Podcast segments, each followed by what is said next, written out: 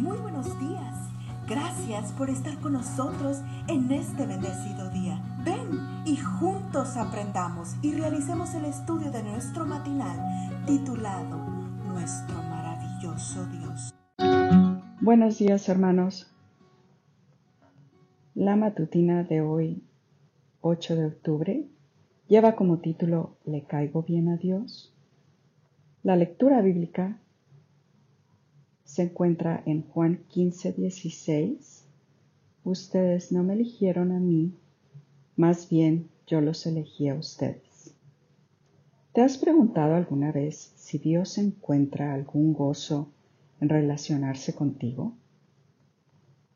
En opinión de David Asherick, la respuesta a esta pregunta es un resonante sí. Pues este es el mensaje que las escrituras nos presentan desde el Génesis hasta el Apocalipsis. En el relato de la creación del Génesis encontramos a un Dios omnipotente, que solo tiene que hablar para que las cosas existan. Dice, por ejemplo, sea la luz y hubo luz. Pero cuando crea al hombre, no dice sea el hombre. No, lo crea en forma personal. Le da forma al cuerpo luego sopla en su nariz aliento de vida, y fue el hombre un ser viviente. Génesis 2.7. He aquí un Dios, dice Ashrick, que nos crea de un modo tal que podamos relacionarnos con Él en un plano personal. Un Dios cercano que desea mantener comunión permanente con la corona de su creación.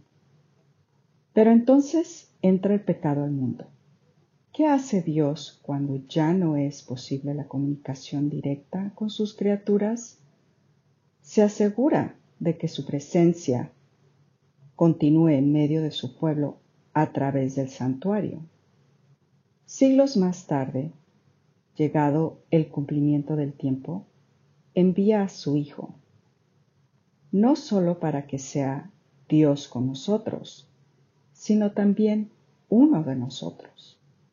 Y cuando se acerca el momento de su sacrificio, Jesús les dice a sus discípulos qué lugar ocupan ellos en su corazón. Ya no los llamaré siervos, declara, porque el siervo no sabe lo que hace su Señor. Yo los he llamado amigos. Juan 15, 15. No siervos, sino amigos. ¡Qué asombroso! Y no fuimos nosotros los que tomamos la iniciativa para entablar esta amistad. Fue Él. ¿No es esto maravilloso? El Dios que nos crea para relacionarnos con Él y que nos busca después de extraviarnos, nos escoge para que seamos sus amigos. Además, nos promete que esa relación que comenzó en el Edén y que el pecado estorbó, será restaurada plenamente cuando Él haga nuevas todas las cosas. Oí una potente voz que provenía del trono y decía, aquí entre los seres humanos está la morada de Dios.